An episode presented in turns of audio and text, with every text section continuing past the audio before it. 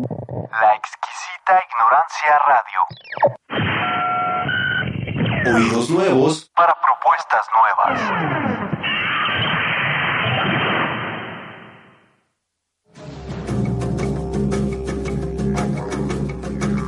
Creencias religiosas, un espacio de conversación sobre las religiones y un lugar de reflexión sobre la convivencia.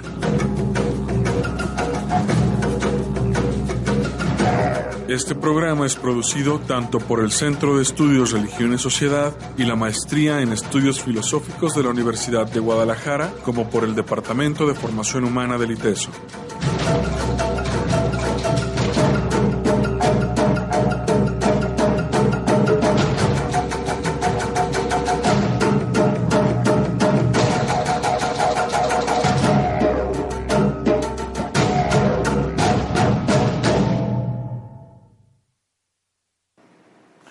Muy buenas tardes, eh, nuevamente aquí en el programa Creencias Religiosas. Buenas tardes, Arturo. ¿Qué tal? Muy buenas tardes, Darío. ¿Cómo están? Eh, pues una tarde calurosa, pero fue llegando así ve todo. Aquí tenemos ahora un invitado, quien nos está viendo por internet. Muy buenas tardes, pues ya de, digo, de entrada ven y conocen aquí a nuestro invitado. Sí, nuestro invitado es Badiel. Este, Cabrera. Él, Badiel Cabrera, él ya ha estado en distintos momentos con nosotros y bueno, hoy, hoy está invitado, siempre ha trabajado los temas del judaísmo en los programas en los que hemos estado, si mal no recuerdo, pero hoy, hoy vienes con un tema provocador. Yo, yo cuando me dijo Darío, decía, bueno, ¿y este tema cómo le vamos a abordar si parece que procede de una tradición religiosa y él ha hablado ordinariamente de judaísmo? Pero hoy vamos a hablar de yoga y judaísmo. Yoga judía, más o menos. Yoga judía. Sí, sí, algo así. Y es que era un tema, ¿no? Muy buenas tardes, Eduardo. Hola, buenas tardes, gracias por la invitación. Este, y era un tema que en muchas pláticas, no solo de este año, sino en otras y en otros espacios académicos, siempre, bueno, de alguna forma has dicho, bueno, hay una yoga judía. Yo ya te he preguntado, hemos platicado algunas cosas, pero realmente no a fondo o no ampliamente. Entonces, pues, podemos empezar que el yoga siempre está identificado a la India, que está identificado a este gran país y salvo al- a algunas pequeñas eh, personas conocerán por ejemplo yoga coreana que es el sondo que hay un tipo de yoga ahí este pero cuando dices bueno yoga judía cómo cómo es esto cómo qué es la yoga judía este es igual que el hindú a ver ilústranos ahí Bueno, porque Vamos a tener que entrar en detalles, ¿no? Eh, se le conoce como yoga judía, pero no es yoga. Sí, yoga judío, pero no es yoga. Pero no es yoga. Sí, porque como bien comentan, pues la yoga es eh, pertenece a la tradición hindú y es uno de los pilares este, de, de dicha tradición y religión.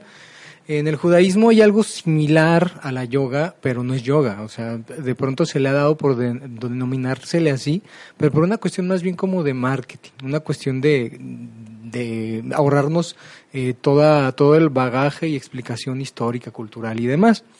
Mm, su nombre real eh, o el, el antecedente más antiguo que tenemos de esto se llama es cábala extática o cábala profética de, de, de Abraham Abulafia, que es un tipo de cábala también pues a fina- eh, edad, eh, finales de Edad Media, inicio del Renacimiento. Esta persona hace un tipo de misticismo judaico eh, que se diferencia bastante del resto de la cábala, no sé, la cábala de Provenza, la cábala de, España en general, Toledo, porque es distinta, ¿no? Entonces, en cuanto a su mm, nacer, digamos que es como la pareciera alguien que no alguien que no tiene mucho adentramiento en el mundo del yoga eh, el hindú y demás ve este tipo de ejercicios que se hacen y pues piensa que es yoga. Entonces sí también trae sus los mismos beneficios digamos físicos y de concentración sí son son son similares porque pues yo también he practicado yoga de- ahora sí de yoga hindú Yoga, yoga hindú. y bueno, y eso esta otra cosa de la, de la tradición judía. Eh, entonces, digamos que desde lo físico sí, sí, sí, sí se mantiene el, el- el- los beneficios. Pero ya la cuestión, eh, digamos, el background, el propósito que se intenta lograr con esto, sí, ya difiere bastante. Entonces, de, de fondo tiene un contexto de la cábala judía. Sí, claro, es misticismo a fin de cuentas. Pero eh, yo cuando te he preguntado, le digo, bueno, pero tiene, por ejemplo, posiciones, ejercicio, calentamiento. ¿Sí? Sí, miren, eh, para, para, para entrar también en detalle, no podremos hablar de una sola escuela de yoga judía. Eh, hay unos que le llaman eh, yoga kabbalah, hay otros que le llaman este Aleph Bet Yoga, eh, mm, yo le llamo pues yoga, yoga judía, y hay distintos tipos de, de- interpretaciones de la misma, no hay una sola escuela. Hay unas escuelas que tienen más hacia la ortodoxia, hay otras que son más como liberales, ¿sí? Y eh, las, las posturas, y porque también se manejan posturas, eh, eh, intentan en algunos casos emular a las letras del alefato, de- del alfabeto hebreo. En ciertas tradiciones, en otras no tanto. Entonces hay, hay, hay, hay diferentes. Yo les hablaré, bueno, de la, de la tradición que yo conozco y de cómo esta se, se conecta con, con las prácticas del rabino Abraham Abulafia y cuál era el propósito de él, por qué se llama eh, cábala profética o cábala estática y como cuáles serían sus diferencias con la cábala tradicional. Sí. Oye, ¿y, y por qué eh, llamarle yoga yoga judío a esta forma de misticismo que en realidad es, es esta cábala profética? Bueno, eh, ¿De dónde surgió esta, esta idea? Pues yo me imagino, ¿verdad? Que tu- tuvo que ver mucho con el New Age y con este golpe de, de, de- de prácticas. Eh, bueno, para, para entrar en detalle, vamos a hablar un poquito de que la cábala de Abraham Abulafia no fue la cábala triunfadora o la cábala que se popularizó. La cábala que se populari- popularizó fueron las, la cábala clásica toledana y, la- y la cábala luriánica. Este tipo de, de cábalas son cuestiones más de tipo de meditación, de interpretación y no como una actividad física. Tan es así que, bueno, voy a hablar de una anécdota que pasó. Eh, el rabino, el- un, un gran rabino en Toledo, España, eh, manda una carta al rabino Abraham Abulafia diciéndole que deje de enseñar la cábala que le enseña, que porque eso no era cábala. Entonces el rabino Abraham Abulafia le contesta que él no le va a hacer caso y él no tiene nada que decirle eh, respecto de la cábala que está enseñando, porque si bien ah, los ah, que él es que él es peor, lo pongo entre comillas, eh, no son mis palabras, son las de ese rabino que no está vivo, que él es peor que los cristianos, porque si bien los cristianos tienen tres sefirot, Padre, Hijo, Espíritu Santo, o tres dioses en uno y todo esto, los cabalistas tienen diez. Que serían las diez sefirot, que a fin de cuentas, desde, una, un estudio teológico, vienen a representar lo mismo como emanaciones de la divinidad. Y la cábala que hacía Abraham Abulafia nada tenía que ver con estas especulaciones de emanaciones de la divinidad, de tres nombres de Dios o de tres arquetipos divinos. ¿no? Entonces era muy distinto. Entonces desde ahí, al su cábala no ser la que se populariza, aún dentro del pueblo de Israel, poca gente le conoce. Eh, de hecho, hoy en, estudios, eh, digamos, eh, académicos, se tienen los manuscritos de Abraham Abulafia, pero no ha habido publicación y divulgación científica de los mismos. Apenas están en la Universidad Hebrea de Jerusalén haciendo esto, hasta ahorita, ¿no? Pero los otros tipos de cábalas están hiperestudiadísimos. Gershom Scholem toca de pasadita, Mircea, ¿cómo se llama esta? Rachel Elior también habla de pasadita un poquito de, de la cábala de este señor, pero no, no, no, no entran en detalle. Ahorita, según hasta donde yo sé, se está, se está haciendo el estudio. Entonces, eso mismo hace que en la, en la colectividad judía no se conozca mucho este pensamiento. Entonces, para empezar a retomarlo, reitero, es una cuestión de marketing y evitarnos este, entrar en detalles, cábala judía. Aún los mismos judíos dicen, ¿qué onda con esto? ¿Cómo que cábala judía? Entonces es una manera de llamar la atención y ya adentro es cuando empezamos a especificar las diferencias, sí, el sí, porque es una cuestión de respiración, de posturas, pero porque no es, no es yoga, pues. Oye, este, probablemente eh, voy, a voy a pecar de ingenuo, pero pero prefiero hacerlo. Para eh, nuestro auditorio, estamos hablando de cábala, ya hablaste de distintos tipos de cábala y ya en otro en otros programas has, has mencionado el concepto y lo has explicado, pero ¿podrías, por si acaso hay alguien que como yo no entienda mucho de este asunto, podrías explicarnos básicamente este asunto de la cábala? Yo lo entiendo como una especie de especulación sobre Dios, sobre el hombre, sobre las relaciones entre ambos, sobre la naturaleza, pero me parece que, que Claro. vendría bien esta, esta distinción. ¿Cómo?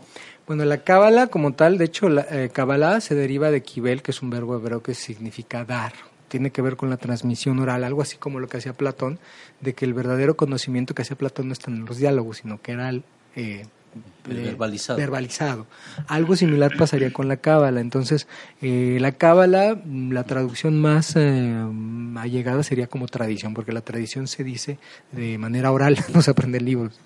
Entonces, la cábala como tal, que esta tradición es eh, aborda sobre todo lo que es el misticismo judío. Los judíos podemos tener muchos mandamientos y muchas cosas que hacer y tradiciones, pero la cábala lo que hace es que da una explicación metafísica a esto. O sea, eh, cómo incide teúrgicamente o en mundos en los mundos superiores en los mundos más sutiles el hecho de que yo cumpla o no cumpla ciertos mandamientos bla, bla, bla. o sea y hay toda una explicación este metafísica espiritual de algo que tal vez solamente desde el judaísmo tradicional sería como algo jurídico ¿sí? entonces eso es la cábala la especulación mística del judaísmo entonces hay varias maneras ¿Por qué esta cábala es cábala profética? Ah, ah, vamos a explicar, voy a tener que expli- voy a hablar un poquito del término naví, que en hebreo luego traducen al español como profeta, pero pues profeta viene de profasin, que es eh, griego y que es eh, hablar de lo que va a pasar. Pero el naví eh, hebreo no es una persona que necesariamente vaticina el futuro, es más bien una persona que habla lo que Dios quiere que hable. Ese sería el Naví.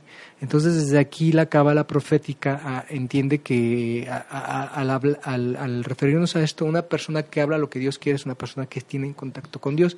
El propósito de esta yoga judía o cábala profética es que la persona esté en un trance o en un estado profético, en un estado de comunión con la divinidad.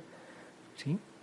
Entonces, bueno, no sé si más o menos Ya, ya, a mí ya, ya me queda claro. Y de este, esta cuestión de la cábala surge en el siglo que 11, 12, ya como cábala sí, Así podemos del siglo XIII. Ya, de hecho, el Zohar, eh, que es como, digamos, la Biblia de los cabalistas, ya está este, constituido en su mayor parte, de hecho, en Guadalajara, en España, eh, para el siglo XIII por Moshe de León, aunque Moshe de León, que es el autor eh, verdadero, eh, tiende a este recurso de la eh, pseudo epigrafía, decía que era de Robin- eh, Rabí, ¿qué? Eh, Shimon Bar Yochai, que de hecho era un rabino famoso en el Talmud que se caracterizaba por sus tendencias místicas. Entonces, al ponerle el nombre de este rabino, le genera un tipo de, mm, de renombre a, a su trabajo y es más fácil que este tipo de ideas eh, nuevas en el judaísmo empiecen a permear. Otra cuestión que tú has mencionado y es la sefirot. Hablas de 10 sefirot. Es eh, aquella ah, imagen que se ha, bueno, que he visto, un tipo árbol. ¿sí? Sí, sí, sí. Y entonces no sé si puedes describir esa sefirot, porque me supongo que la gente que hace la cuestión de la cábala profética y con los ejercicios y todo, será para tener contacto con Dios, pero a través de que trabajar esa sefirot. Se puede, es que, bueno, ya aquí tendremos que entrar en detalle, ¿no? Miren, el Alefat, las, um, se supone, según el Zohar, que Dios creó al mundo con, pues con palabras, ¿no? De hecho, dice, se dice que lo creó con 10 palabras o 10 alocuciones. Cada una de estas alocuciones, pues, harían referencia a estas eh, 10 nombres de Dios o 10 emanaciones. Ah, entonces, mm, las letras hebreas, desde la concepción judaica, tienen un tipo de energía. Yo no necesariamente creo eso, les estoy hablando de la tradición y de las leyendas. Entonces, eh, en, la, mm, en la práctica de esta yoga judía o cábala profética o estática, primero pues se hacen ejercicios de calistenia, eh, ejercicios este, eh, para pues entrar en calentamiento, ¿no? que es alrededor de media hora, 45 minutos dependiendo.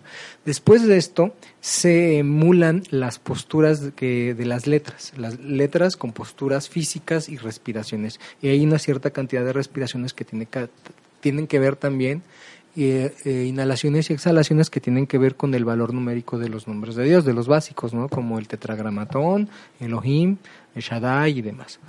Después de que se emulan las 22 letras del alefato, que pues, lleva un ratito, que eso serían otros 20, 25 minutos o media hora. Entonces se pasa a ser uno de los nombres de Dios. Hay una tradición que nos habla de 72 nombres de Dios. Y hay otra tradición que nos habla de 10 nombres de Dios que aparecen en el texto bíblico, ¿no? Entonces, eh, en este contexto es cuando a veces en cada sefira a cada sefira le corresponde un nombre divino, ¿no? Adonai, El Elión, Shaddai, Adonai Tsebaot, Elohim, Elohim Tsebaot, Yael, bla, así, diez. Esta sería una tradición. Entonces, en un día se pudieran hacer todas, eh, el ejercicio calisténico más eh, las 22 posturas, porque son 22 letras, eh, como yoga, con las respiraciones, y a cada día le correspondería un nombre. ¿Sí? De estos 82 que acabo de decir, que hay 72 de una tradición más 10 de otra. Y en este hacer y deshacer después se procura hacer una meditación.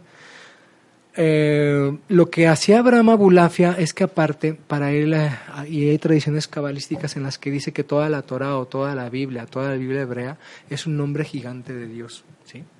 Y si alguien pudiera decir todas las letras que está eh, compuesto el texto, que nadie puede, oye, sin agarrar aire, no sé cómo le haría, entonces llegaría a un estado tal de conexión con la divinidad. ¿sí? Entonces aquí estamos viendo cómo se hace uso a a, estrategias para generar estados alterados de la conciencia, que unos podrían ser repitiendo ciertos nombres, juntando una cantidad tremenda de letras, que esto pues tiene un equivalente también con las mantras, ¿no? en Oriente. Entonces, este, hay, ahí dentro mismo de la cabala estática hay varias estrategias para, para llegar a esto. Yo les voy a ser bien sincero.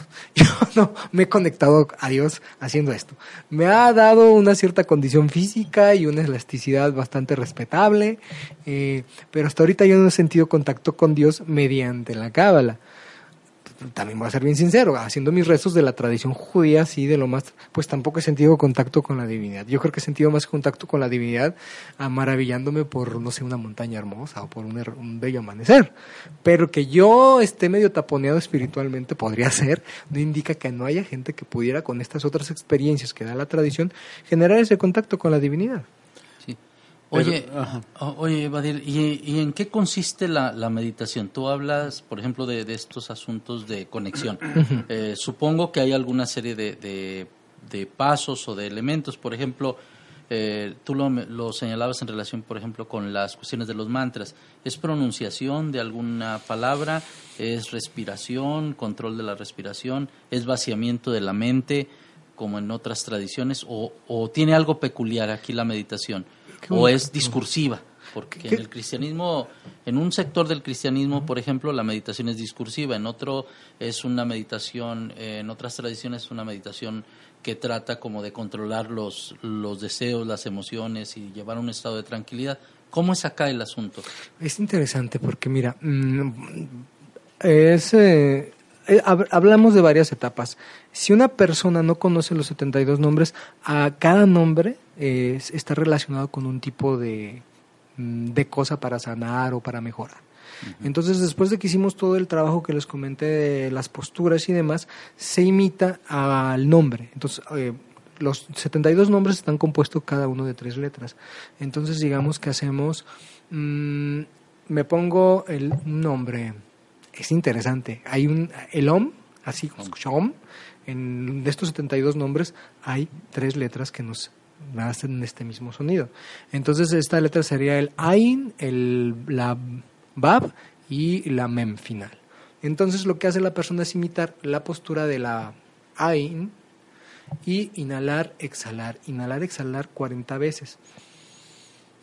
Sí, así, esto es una, sí, así, 40 veces, pues por 40 días, 40 años en el desierto, muy simbólico. Y en ese momento que está inhalando y exhalando, está imaginando la letra.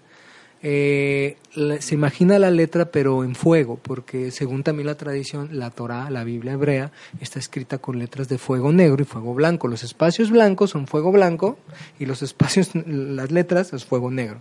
Entonces, esto mm, se dirige a la esencia de la divinidad, a Moshe, Dios le habló desde la zarza ardiendo, digamos que el fuego nos hablaría de la divinidad. Entonces, en este estar sosteniendo una postura, inhalando y exhalando, pensando en la letra, imaginándola, este, mm, se llegan a ciertos estados alterados de conciencia, enseguida eh, vamos a la siguiente letra que sería la BAB, igual lo mismo, este 40 inhalaciones y exhalaciones, visualizando la letra encendida en fuego, y luego la MEM.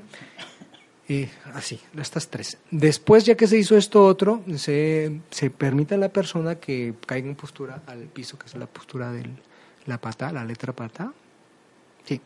Y entonces empieza a meditar sobre el nombre, ahora todo completo, viéndolo en fuego, inhalando, exhalando, pero ahora sí con ojos cerrados, ya está la persona en el piso. Y que suelte la imaginación, ¿no? Después de que, pues estamos hablando de que estas son sesiones como de dos horas, dos horas y media de estar ahí, este, entre ejercicio, entre las posturas y las meditaciones.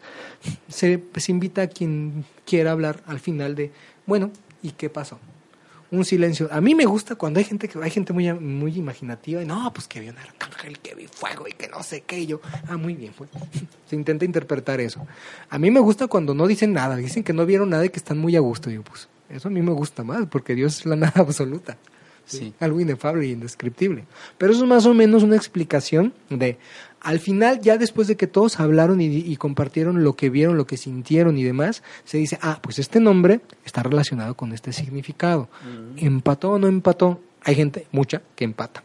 Lo que dice la tradición, y esto es interesante, bueno, esto me parece como interesante, porque es gente no judía, gente que nunca ha tenido contacto con, con los significados de los nombres. Y hay gente que, bueno, sí le sabe, ¿no? Eh, gente... Eh, gente judía, pero también que nunca ha tenido contacto con estos significados cabalísticos, porque no es lo mismo ser judío y ser estudiante de cábala, ¿no? Hay muchos estudiantes de cábala que ni judíos son, y al revés hay muchos judíos que la cábala no les llama nada.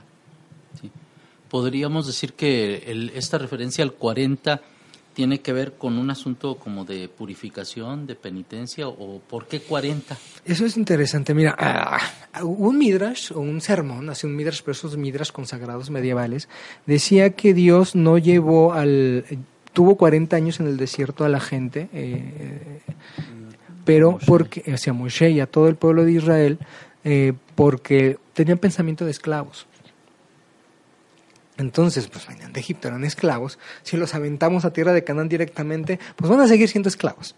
El propósito de estos 40 años, aparte de otras explicaciones, era que el pensamiento de esclavo se disolviera. Por eso es un periodo de prueba, un periodo de aprendizaje, el 40.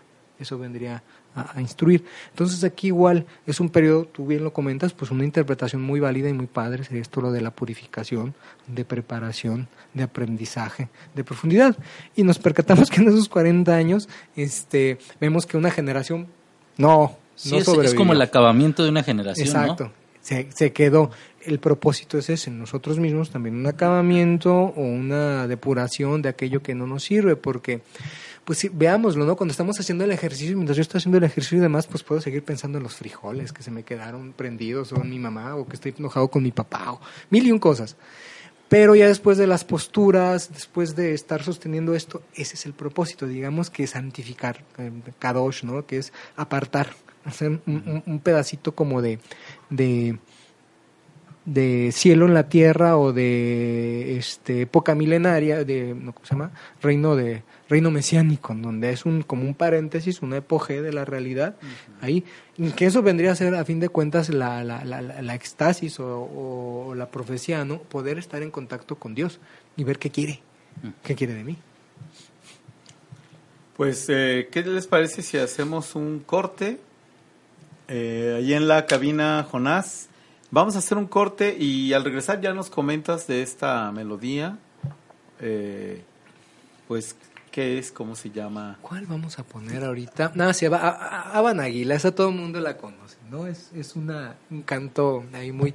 Eh, pues es, digamos que entra dentro del folclore judaico, casi todo el mundo conoce la Habana ¿no? Entonces les puse una versión, le pedí a Jonas que me hiciera el favor de poner una versión que a mí me gusta mucho, porque hay muchísimas versiones. Bien, vamos a la melodía y regresamos. Les recuerdo, estamos en Creencias Religiosas conversando el día de hoy con el Moré Badiel Cabrera este, acerca de esto que es la yoga judía o la cábala estática, o, profética.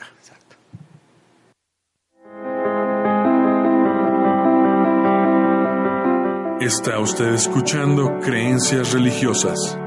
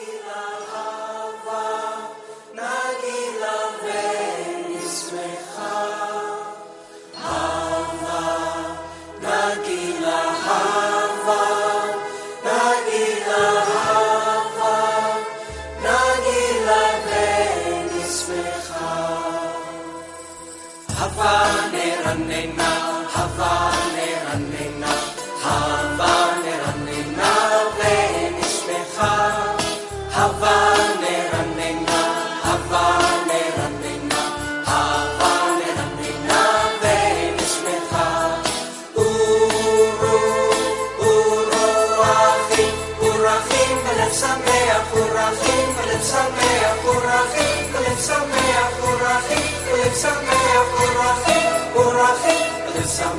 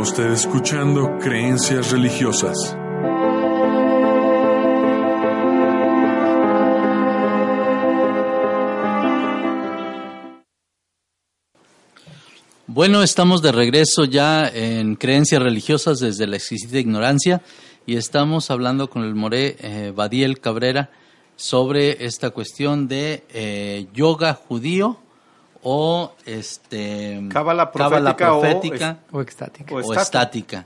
Y, y bueno, ahorita en el corte aquí estábamos este, pasando un poco las de Caín, dirían algunos, porque decidimos hacer ejercicios. este, Pues sobre todo esto de las letras que menciona eh, Badiel, porque ¿cómo es esta cuestión? Y bueno, hi- hicimos el Aleph, ¿esa? El Aleph. El Aleph. Entonces, pues es algo también un poco difícil. Está muy cercana a lo que en la otra yoga se llaman asanas, que son posturas que hay que mantener, coordinar con la respiración, en fin, tienen también todo Claro. una cuestión de control sobre el cuerpo, coordinación, armonía, ¿no? Y hay que sostenerlo, por eso primero se hace todo una, te digo, 35 minutos o 45 de ejercicios. Claro, claro. Porque si no estás Aquí no acostumbrado... hicimos nada. No, pues no. Por eso, Aquí vimos directamente. Sí, no, pero, pero debo de decirles que, que Badiel lo hizo con una facilidad enorme, lo que significa que seguro que lo has estado practicando muchísimo. tengo ¿cuántos- 10 años, yo creo. sí. Sigues dando el curso, ¿no? O sea, ahorita no tengo alumnos ni nada de, de esto, pero yo, yo sí, yo practico diario. Sí, entonces, este, y es interesante, mientras practico, escucho clases de rabinos. Entonces ahí, sí, entonces, Es- Eso me parece bien. ¿Por dónde, bueno, eh, una de las preguntas que, que hacíamos, ¿qué otras cuestiones podemos preguntar acerca de esta? ¿Tiene niveles, por ejemplo, de complejidad? En otro tipo de yoga, claro, las propias asanas te van dando Claro. eh, La pauta es- esa para- pauta, ¿no? para completarlas. Aquí, ¿cómo va? es muy parecido en ese aspecto porque mm, se procura tener como algo básico, ¿sí? Eh, lo interesante eh, no es tanto la postura, eh, sino lo básico. A diferencia del, del yoga tradicional, del- de, la yoga o, el yoga hindú, una postura es como el antesala a otra postura, a esa misma postura, pero como desarrollándola. Y así luego son unos pretzel ahí la gente, maravillosos que los he visto.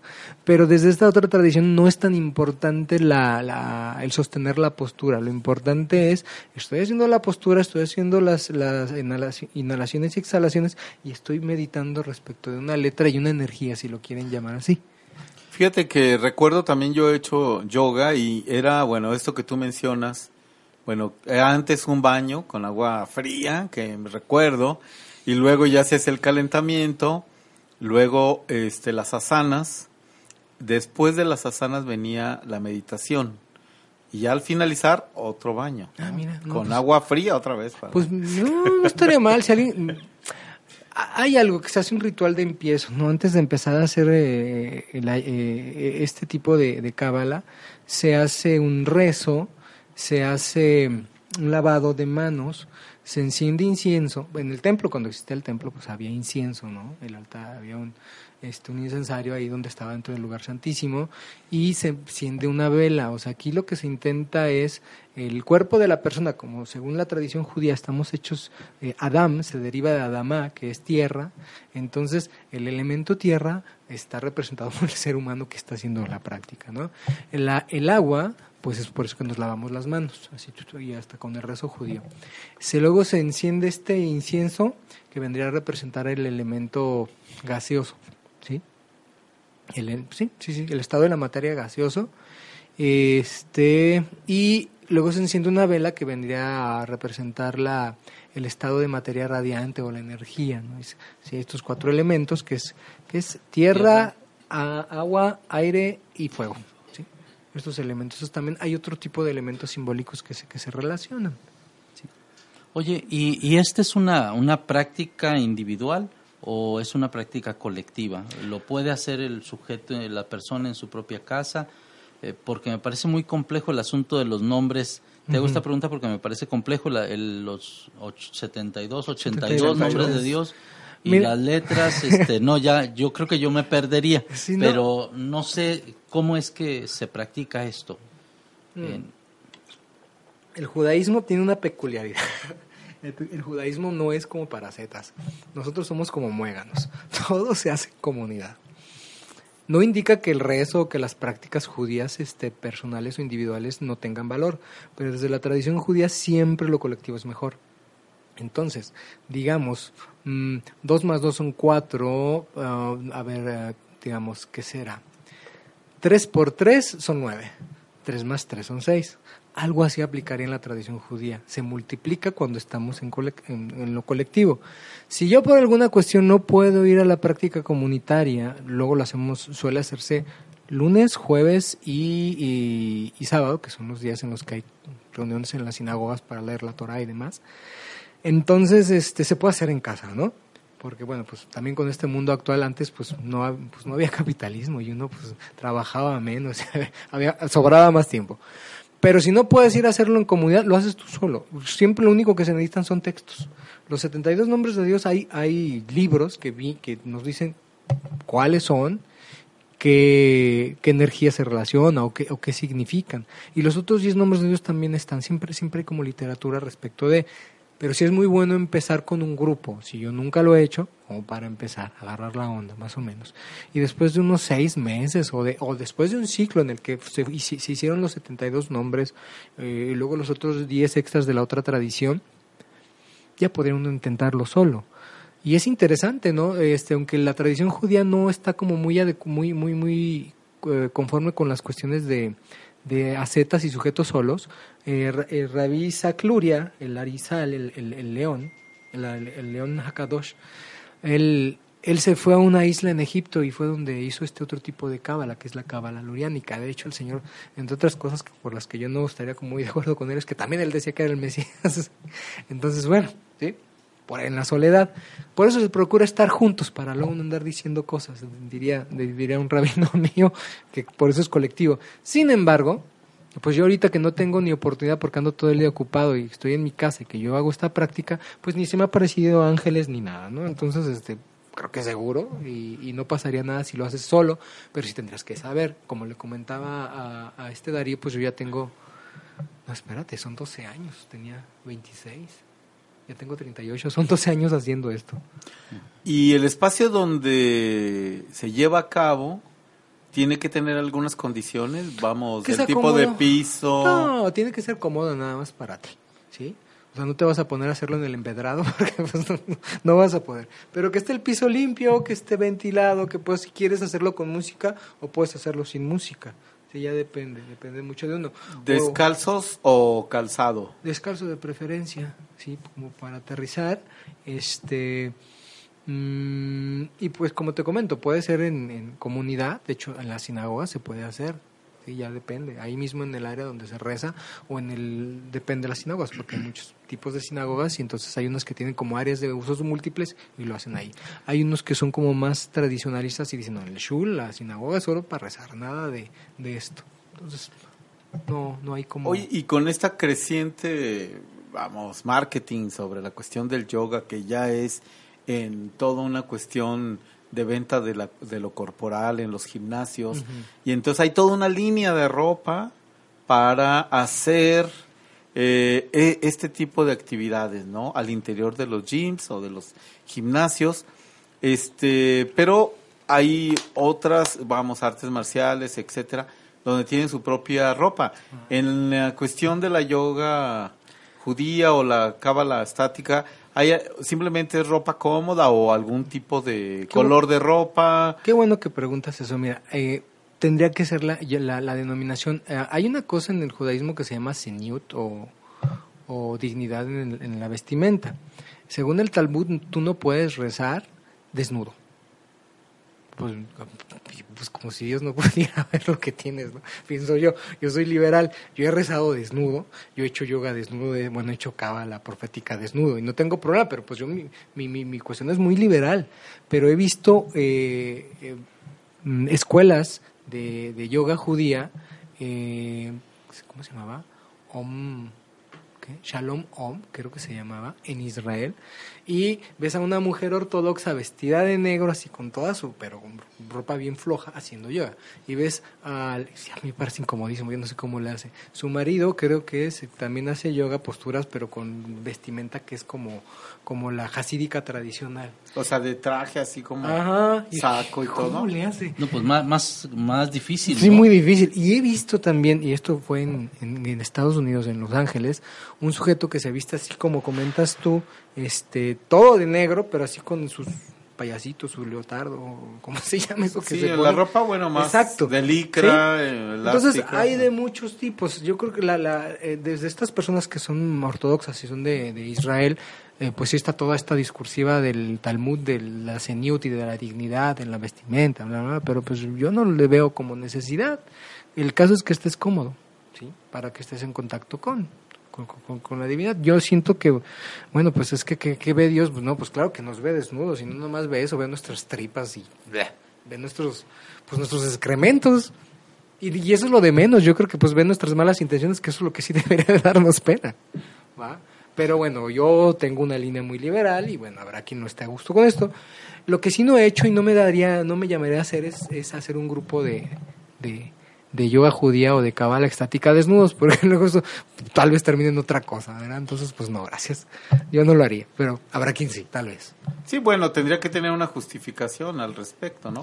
Que, por ejemplo, tenemos en otras sociedades donde la corporalidad no era tan pecaminosa ni de cuestión de vergüenza. Estoy pensando en griegos, pero en los atenienses, son los que iban desnudos. Al gimnasio, sí. Al- sí, entonces tenían todo, porque era toda una cuestión, digo, Bueno, sí estoy pensando en un tipo de cultura. Claro. Tenemos eh, otros grupos humanos actualmente, pues recolectores, cazadores también con mínimas vestimentas y hacer bailes, caza, etcétera. Pero Pues ahí- Pues, se- depende del- de la sociedad, ¿no? De, de cómo miran e interpretan el cuerpo, porque Exacto. pues a lo mejor en Occidente este, hay un, todavía una cierta perspectiva de mirarlo como algo pecaminoso y eh, Al- entonces yo creo que, que depende de... no, y estoy pensando inclu- en alguna comunidad, si es que lo hay ahora, tú me dirás, ¿no? Este de, eh, nudista judía, pero liberal, ¿no? no Entonces, la conozco. pues Voy a ir. Si hay una, díganme para ir a visitarlos. Quiero conocerlos.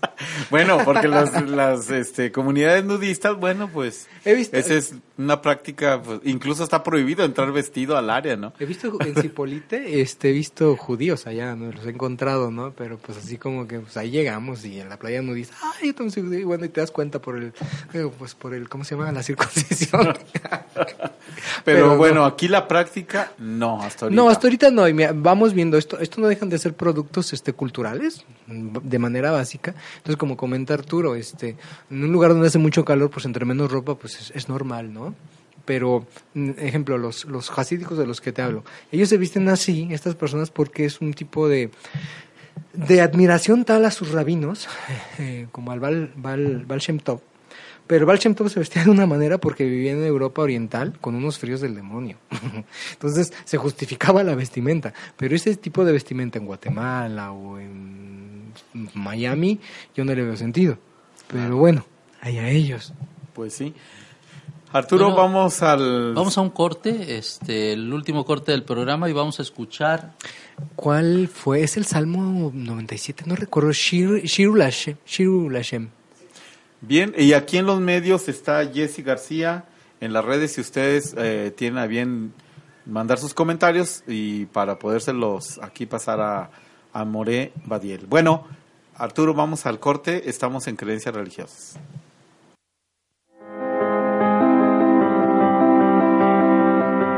Está usted escuchando Creencias Religiosas.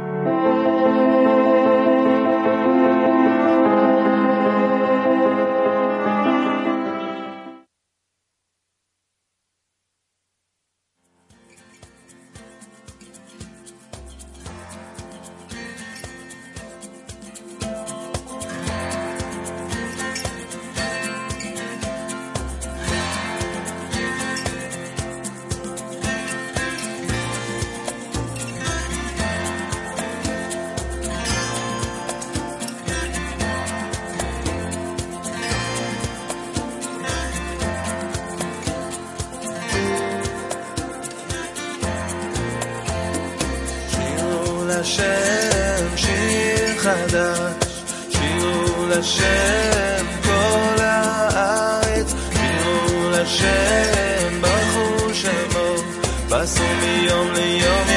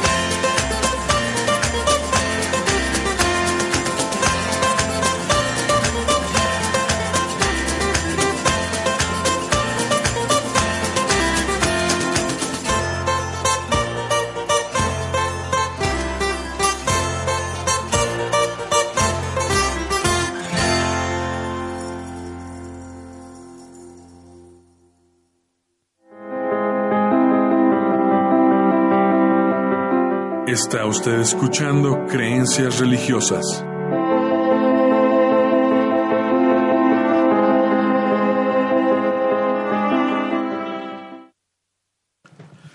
Bien, pues, bueno, pues estamos de regreso, este, aquí conversando sobre cábala este, profética o estática O yoga judía. yoga judí- judía. Ya me aprendí Sí. las tres palabras. Porque bueno, la yoga es una sistematización eh, de prácticas corporales en este sentido, que bueno, la, el objetivo es eh, religioso, es místico y, y también una técnica corporal, ¿no? Que hay que decirlo. Exacto, miren, eh, esa es la cuestión. Eh, Occidente, lamentablemente, en general, pues no desarrollamos esto, pareciera. Eh, en que en Oriente sí, ¿no? Pues como... eh, creo yo, y esto es una especulación, lamentablemente haciendo nuestra división cuerpo, cuerpo-mente, cuerpo-alma, eh, hubo interpretación de que pues que hay que debilitar al cuerpo como para que el alma vuele, ¿no? Eh, entonces, eh, mm, creo que eso, ah, y esto es una, eso es, es una teoría, ¿no? Y eso a mí también me ayudaría a entender por qué la cábala de este señor de, Abraham Abulafia no funcionó, pues porque permeaba esta idea de la separación. Cuando en Oriente, pues la idea es, pues es que cuerpo y alma es la misma cosa, ¿no? Más, uno más sutil y el otro menos. Entonces, desde esta perspectiva, eh, la idea de mediante mi cuerpo también conectar con la divinidad, sí, no solamente en el rezo y en la cuestión este mental o, espiritual, sino con todo, este ah, eso, eso, de hecho, fíjate que eso tendría como más liga- ligazón con el, con el pensamiento judío talmúdico o judío bíblico. Pero bueno, pues la cuestión es que el judaísmo pues no es que se quede, también va, eh, se va permeando por lo que hay alrededor. Entonces, este, ahora en este periodo de globalización en el buen sentido, no en el mal sentido económico en el que pues podemos saber qué pasa o qué piensan las culturas en el otro lado del mundo, podemos hacer una, lo que ha hecho el judaísmo, que está en todas partes y en todas partes ha tomado lo que ha considerado como más adecuado eh, o útil para su tradición y luego cacherizarlo ¿no? y dar ahí un producto judío, pues entonces hoy día que vemos los beneficios de la práctica milenaria de yoga y vemos nosotros como judíos o no judíos también este algo de que, que en nuestra tradición, porque a fin de cuentas en Occidente hablar de judaísmo y cristianismo pues es hablar de pues de los primos, ¿no? Entonces, si hablamos de judaísmo y les funciona a los judíos, posiblemente les funciona a los cristianos o a los musulmanes, ¿sí? Eh, entonces podríamos eh, conectar, pienso yo, y esto es pues una interpretación o un buen deseo, de mediante la cábala judía, eh, digo, la yoga, la yoga judía o la cábala estática, de veras tener estos estados de conexión en la que nuestro cuerpo se sigue pues fortaleciendo, no lo dejamos abajo, no lo vemos como otra cosa inservible, sino que con el mismo cuerpo intentamos ayudarnos a conectar con la divinidad. Sí, Y- yo creo que esto es algo, algo muy fuerte, ¿no? Porque no, no desintegras al, al ser humano Exacto. como algunas tradiciones a veces lo plantean. Exacto, porque miren, si, si, si leemos la, la Torah o el Tanaj, vemos como los profetas, había varios tipos de profetas, había estas escuelas de profetas, unos profetas este, eran como simbólicos, ¿no? Agarraban un to- un- unos cuernos y le hacían así y de, profetizaban haciendo, y entonces el rey corneará a sus enemigos, bla, bla, bla. Entonces había una, un uso, pues histriónico si quieren, pero corporal de, para hablar de lo que Dios quería. Entonces, no es como algo nuevo, es otra vez regresar y, y sacar, ¿no? Entonces, eh, mm, y había varios tipos de profecías, ¿no? Como, pues, no sé, el sumo sacerdote aventaba el Umí y Turim y le preguntaba a la divinidad. Y había otros que, pues, nomás iban caminando y ¡tom! les venía el trance, ¿no? Como los Isaías o Ezequiel. Pero la cuestión es esta, seguir teniendo esta idea de la corporalidad y no renunciar a la corporalidad para poder pensar que eh, participamos de la unidad. Y haciendo como una interpretación, pues el pensamiento de Baruch Espinosa hablando de que la sustancia, pues lo es todo, pues el cuerpo también. Entonces no hay necesidad de separar. Yo, yo siempre me he imaginado a los profetas como si fuesen los sociólogos de la antigüedad, en el sentido de estudiar o de mirar los acontecimientos y después señalar por dónde podrían ir los, los caminos o los errores. Por ahí sí, entonces por ahí decir, no. O eso está pasando. Y entonces an- anuncian cosas que parecen como mágicas, pero en realidad Pues es nomás. proceden de un análisis de la realidad. Ah, Bueno, así me los imagino. No, pues me Con parece una, con una visión menos este espiritualizante. Pues bien, veámoslo desde una perspectiva. Una persona que de pronto está tranquila consigo mismo y está menos problematizada con su cuerpo y es- tiene paz interior, tiene may- por lo regular, no necesariamente siempre, pero tiene mayor capacidad de ser crítico con la realidad, ¿sí? Cuando no estamos como conformes y tranquilos con nosotros, hay cosas que las tenemos enfrente y no nos damos cuenta. Entonces, este tipo de prácticas meditativas y que aparte meditamos junto con el cuerpo, dan ese tipo de, de- de- de paz, de tranquilidad. Y se los digo porque pues yo también he estado en momentos de mi vida súper agobiado y la respuesta estaba enfrente de mí, pero no me daba cuenta, no podía. Y cuando ya uno tiene, cuando está sereno, ah, sí es cierto. Creo que podría ayudarnos, independientemente si conecta o no con la divinidad. Si conecta a alguien con la divinidad por ahí, por favor me habla y luego nos ponemos a platicar y a ver qué sale en el cafecito, ¿no? Pero, este, si no, de todos modos es una práctica buenísima que nos ayuda a ir a nuestra tradición occidental, este, y trae beneficios físicos. Sí, a mí me llama mucho la atención esta vinculación entre lo espiritual y lo físico Que es lo de una religión. En el cristianismo, si bien se habla de ejercicios espirituales en determinados momentos, no hay una corporalidad vinculada a la espiritualidad en términos así, digamos, como en estas cuestiones de yoga y que buscas esta cuestión también, o un camino hacia la divinidad, ¿no? Eso me llama la atención. O tú, Arturo, que tengas un conocimiento de alguna, la práctica de San Camilo, pero eso era con este jugar. Sí, este, no, no, este, en realidad creo que tienes, tienes razón, el, se ha privilegiado en el cristianismo una meditación mucho más racional y cuando se ha hablado, por ejemplo, del controlar los deseos como en las meditaciones de corte ignaciano, este, se utiliza mucho la imaginación para crear escenarios y situaciones como de, de, de mirar cómo es que eh, Jesús se comportaría con si estuviera en una situación similar y cosas así por el estilo, pero pero en realidad no ocurre eh, este asunto, más bien es una es, un control del cuerpo a partir como del del estar sentado. Ahora, recientemente se han incorporado sí al cristianismo, como eh, lo, lo señalaba Diel, este prácticas de, de posiciones y de meditación de otras tradiciones religiosas que no rompen, como por ejemplo del budismo zen al, al cristianismo. Y hoy hay este, hasta banquitos especiales para hacer la oración y para sentarse de manera más cómoda, etcétera. Pero, pero no es algo que en Occidente haya permeado mucho. Y eh, una pregunta, las eh, esta práctica en Guadalajara, eh, ¿dónde podría una persona encontrar actualmente? Tengo el monopolio. Contigo. Nada más. Tengo el monopolio. A ver, bueno, eh, No, haz el anuncio. Miren, realmente no tengo un grupo. Yo, la verdad, ahora he aprendido a fluir con la vida. Este, hay una cosa llamada yubu, que es una mezcla media her- eh, eh, eh, heresiarca, herética de judaísmo y budismo. Pero a mí me gusta mucho. El caso es que este fluir, ¿no? Eh, me encantaría abrir una escuela o un instituto de, esto de cábala extática, pero no se han dado las condiciones. Entonces, si se dan, evidentemente, pues yo haré publicidad y quien quiera, pues acompañarnos, genial. Porque este, este tipo de cosas, estas cosas buenas que tiene el judaísmo, la tradición judía para dar, eh, que no tiene nada que ver con proselitismo ni, ni nada, al contrario, pues la Biblia es algo que salió de nuestra tradición y no es, no es proselitismo, pues que toda la gente tenga Biblias en su casa. Entonces, el hecho de poder compartir con los demás algo bueno de nuestra tradición, pues a mí en lo personal me, me, me, me alegra porque entonces el, el antisemitismo se reduce. ¿Sí? Entonces, si se pudiera hubiera las condiciones, evidentemente yo pues aquí ya les comentaré, oigan, se va a abrir un grupo de, para quien guste hacer cábala extática, bla, bla, bla, bla, cuando haya las posibilidades. Ahorita estamos en, en cambiarnos de domicilio, un lugar más grande, tal vez ahí sí, tal vez no, no les digo que sí, eh, yo más bien me dejo llevar por el, por el espíritu, como la hierba, ¿no? Por el viento. Bueno, pues estaremos atentos a que nos comentes y seguramente que nuestros radioescuchas también. Ahí les comentaremos en la página de Facebook.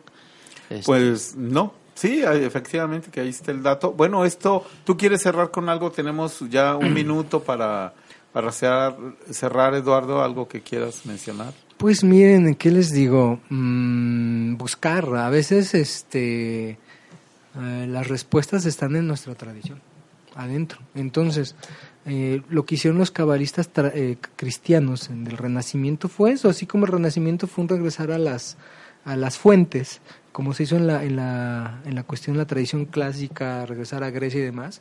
Estos cabalistas cristianos regresaron a cuestiones del judaísmo que les sirvieron para entender mejor su cristianismo. Entonces, desde esa perspectiva, entrar en la cábala estática o yoga judía es como buscar en nuestra tradición algo que nos pudiera ayudar. No porque la yoga digo, oriental sea inadecuada, no. Pero, pues si hay algo que aquí tenemos que es como nuestro, pues podemos darle una oportunidad. ¿Sí? Bien. Eso sería. Bueno, pues muchísimas gracias, Badiel. Eh, gracias a, a ti, Darío. No, pues a, a, A Jessy. ver, a Jessy allá en los controles, Jonás. a Jonás. A ustedes, muchísimas gracias por estar en estas conversaciones de diferentes partes, ahora sí que del mundo y de aquí de México. Eh, pues muy buenas tardes, Arturo, muy buenas tardes, Badiel. A Jesse García en los, eh, la red. Él nos va a acompañar aquí por lo menos seis meses, que está haciendo aquí sus prácticas de... eh, también, eh, bueno, eso Y lo bueno, ya, ver. ya incorporaremos así a- Sí, a, a Eduardo, que también ya concluye filosofía. Ah. Pero está en otra maestría, ¿eh? ya lo hablamos Ah, de sí, eso, que nos llame, eh, que nos cuente en otro programa acerca de este posgrado, muy interesante, como una alternativa para aquellos que quieran se- tener un conocimiento en la cuestión judía, ¿no? Y sobre todo religiosa. Bueno, pues muchísimas gracias. Hasta el próximo programa, en, aquí desde Creencias Religiosas en la Exquisita Ignorancia. Gracias.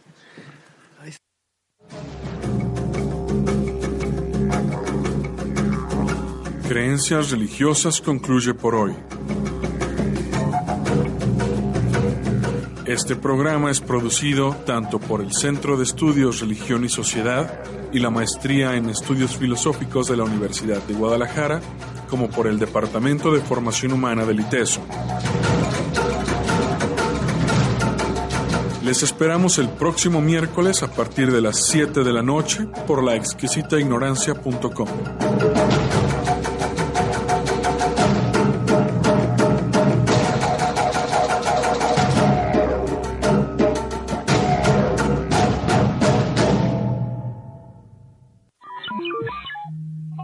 La exquisita ignorancia radio. Oídos nuevos para propuestas nuevas.